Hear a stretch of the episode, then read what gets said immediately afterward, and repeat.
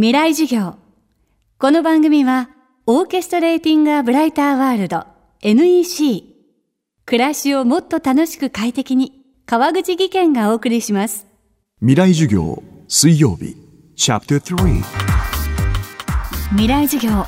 今週の講師は作家池澤夏樹さん。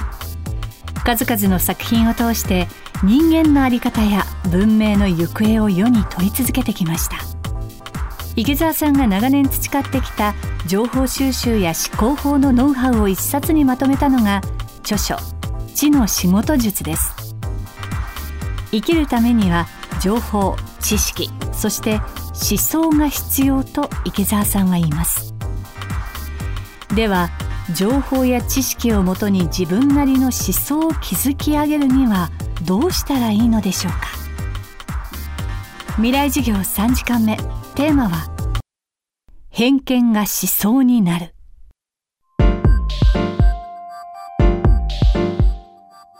情報はそうやって新聞雑誌本インターネットから得ると。そこから知識を得る。じゃあその先に何があるか。多分思想というものがあるんだろうと思うんです。でじゃあ思想をどうやって自分の思想というものを編み上げるか。実はこれはね情報の段階から始まってるんです。何に関心を持つか。世の中の動きのどこに目を向けるか。でそれをきっかけにどういう本を読んでどういう知識を手元に並べるか。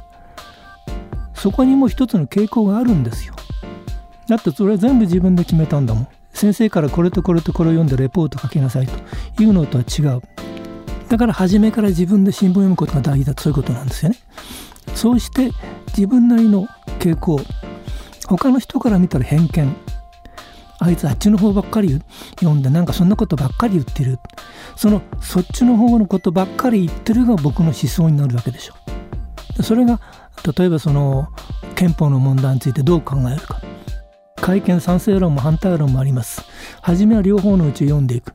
しかしどうも憲法を改めるというのは本当にいいのかな。と思ってそれに反対する本を読んでいく位置やっぱりまずいんじゃないかなと。今の憲法でいいじゃないかという考えがだんだんこう自分の中で濃厚になってくる。でそれはいろんな形でその理屈付けがしてありますか世間の、えー、情報と知識は。それで補強されて揺るぎのない考えになっていく。それはもう思想ですよね。でそこまでできたらそれについてそれを文章にしてみる。レポートができる。そこまで来たら、えー、あなたは評論家？だからあの何かの果てに思想が生まれるんじゃなくて全部見て実はつながってるんだと思いますね。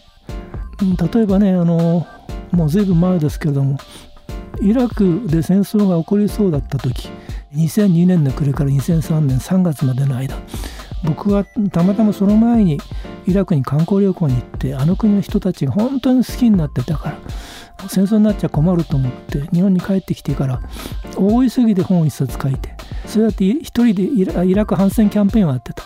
でそれはやっぱりその最初はこの人たちが爆弾の雨にさらされるの嫌だと思うとこからなんだけどそそれはほとんどその好き嫌いみたいな感情みたいなもんです。そこから勉強していくとあそこでブッシュ大統領がイラクを攻めるっていうのはやっぱり筋が通らない。おかしい。9.11の腹いせにどっかターゲットを作ってそこをその攻撃しようとしてるだけじゃないか。大量破壊兵器があるっていうけど本当にあるのかしら？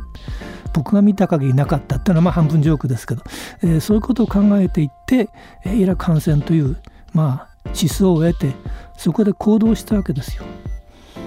そんな風にしてやっぱり知識情報を得るだけじゃなくて自分で動いていくことにもよって何かがその考えが固まってくるしそれは具体的な裏付けのあるきっちりその筋の通った理屈と間違いのない知識が支えてくれるものである。